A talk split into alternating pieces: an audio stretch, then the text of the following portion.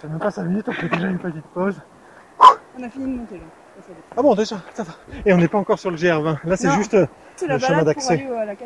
Ouais, là ce qu'on voit, et c'est ce qu'on imagine derrière les Ouais, nuages. derrière, c'est euh, une des variantes du GR20. La chef d'escadron de gendarmerie Marie Sachot arpente régulièrement le GR20 depuis un peu plus de deux ans qu'elle est en poste en Corse. Elle coordonne la plupart des opérations de secours sur le plus célèbre des sentiers de grande randonnée en France, c'est-à-dire à peu près tous les jours en été, voire plusieurs fois par jour. Hélicoptère, équipe de recherche sur le parcours classique, mais aussi sur ce que l'on appelle les variantes du GR20, comme ici près du col de Vizzavone. On va passer sur la Punta del Orient, qui est bah, dans le nuage là. Voilà, et euh, qui se poursuit en direction du Rénose euh, par les Pinzi Forbini. Donc c'est un passage un peu technique. Donc c'est une variante, hein, donc elle n'est pas, pas obligatoire. Là on voit, c'est bien mouillé. Et effectivement, la rivière, elle est juste là. Elle est à, elle est à 200 mètres, mais euh, dommage de se blesser là, quoi.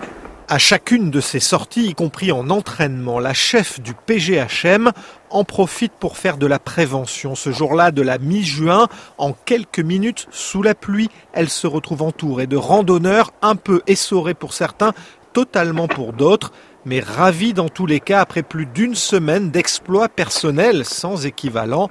Ils ne veulent savoir qu'une seule chose. Et euh, la variante, Bon, bah, on les conseille. Bah, c'est ce que je suis en train de le di- leur dire, euh, la variante clairement aujourd'hui. Bah, c'est sympa, c'est joli. euh, aujourd'hui il pleut, ça glisse, c'est plus dangereux qu'autre chose. quoi. Pas de variante donc du GR20 ce jour-là parmi la vingtaine de randonneurs qui passent près de la cascade des Anglais.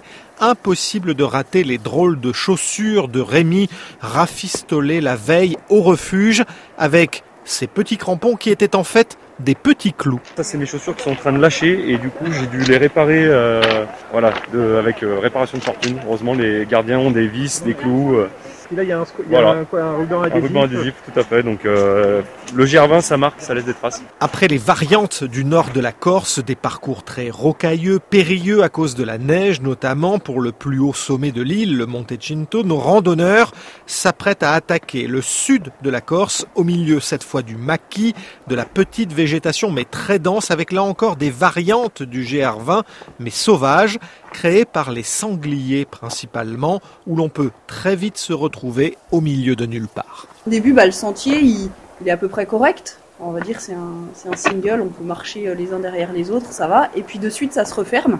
Et là, les gens sont perdus. Ils tournent euh, à 360 degrés et ils se retrouvent justement au milieu du maquis qui est hyper dense.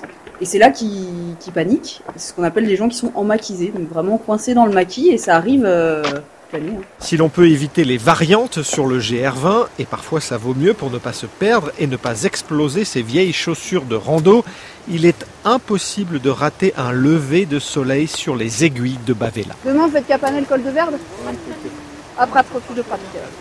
Oui, donc ça va. Puis après, vous arrivez à Bavel, enfin, un plateau du Cochion, Bavel. Et là-bas, euh, n'oubliez pas le lever de soleil à 5h30 à Bavel. Là, c'est canon. Franchement, c'est super beau. S'il fait beau, euh, c'est c'est top. Allez, bonne journée. Oula, attention. Tu tombes pas, hein, Franck. hein. Pas à côté du micro. Merci beaucoup. Ouais.